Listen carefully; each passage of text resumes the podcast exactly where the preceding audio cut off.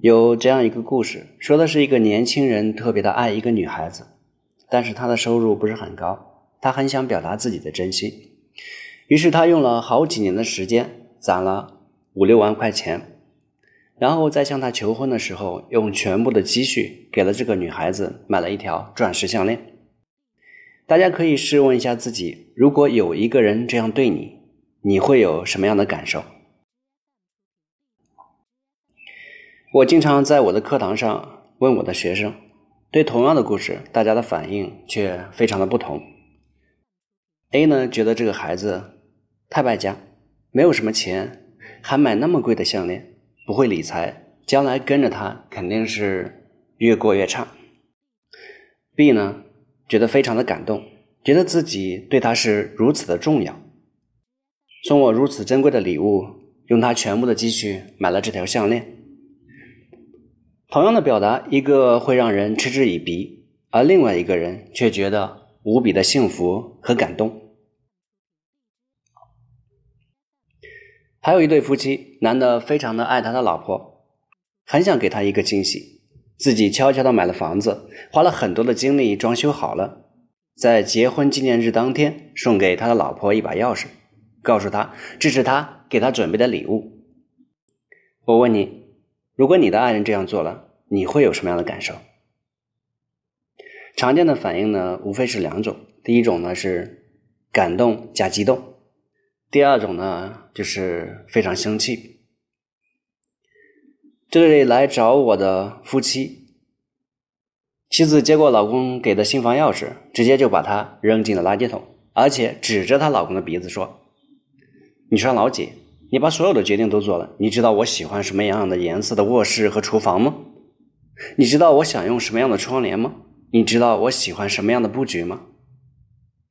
这个房子里没有任何一样东西是我选的，你还是自己去住吧。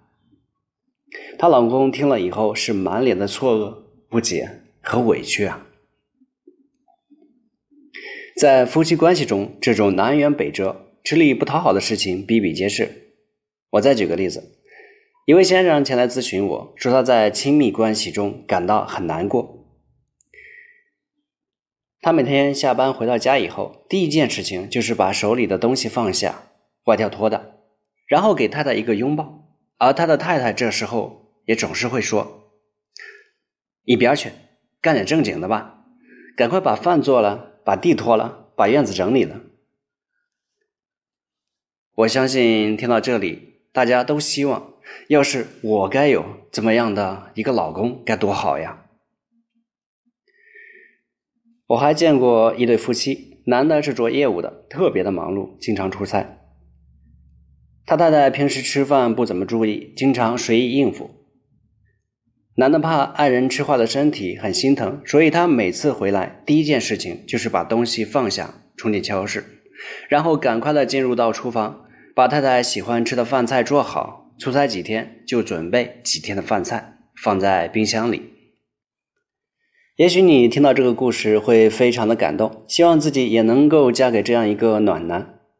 但是他老婆呢，毫不领情，实际上他很反感，甚至还很生气。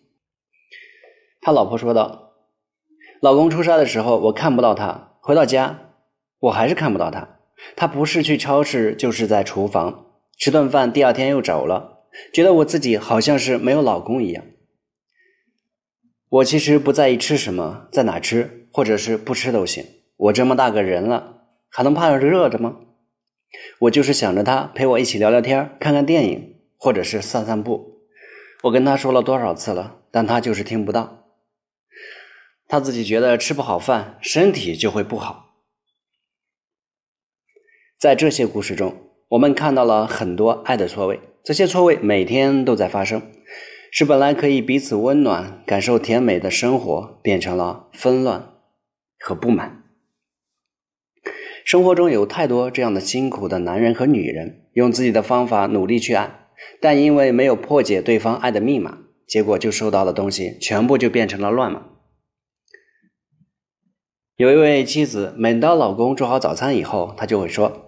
老公，别人家的一天的幸福时光是从阳光开始的，我们家的幸福时光是从你的爱心炒餐开始的。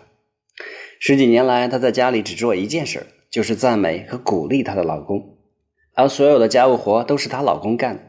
她老公还觉得很幸福，因为他感受到了爱的密码，那就是鼓励和赞美。当妻子把这份给足了，他就感到被爱了。所以，不是每个女人都需要把自己累个半死去做家务才能得到爱，有时候只需要动动嘴就行了，动嘴是说好听的话。